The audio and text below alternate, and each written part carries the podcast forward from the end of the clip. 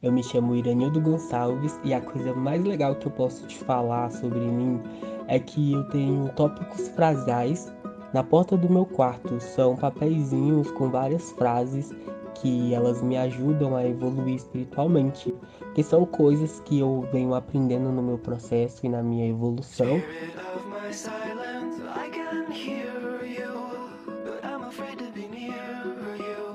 Um olhar para o mundo tem como base a minha visão de mundo, o meu olhar para o mundo sobre coisas baseadas nas minhas reflexões, nas minhas vivências, nas minhas experiências, nos meus sentimentos.